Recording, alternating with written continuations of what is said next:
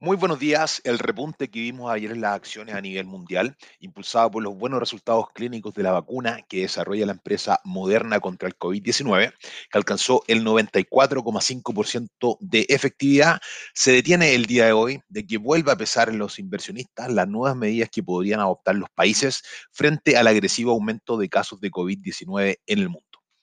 Las acciones de viajes y bancos es lo que más cae en Europa. Los futuros en Estados Unidos también bajan en promedio un 0,4%, a excepción del Nasdaq del sector tecnológico, que sube un 0,17%.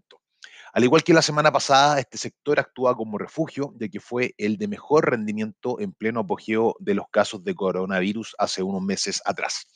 Las acciones de Tesla suben un 12% en el premarket debido a que la empresa será parte del S&P el 21 de diciembre. Los bonos del tesoro suben, el dólar se debilita, el petróleo mantiene la presión alcista que veíamos ayer, pero con mucha menos fuerza, subiendo en promedio un 0,3%. La libra se aprecia frente a las principales divisas porque nos acercamos a un posible acuerdo entre el Reino Unido y la zona euro. El oro mantiene eh, niveles similares a los vistos ayer, cercano a los 1890, intentando romper los 1900.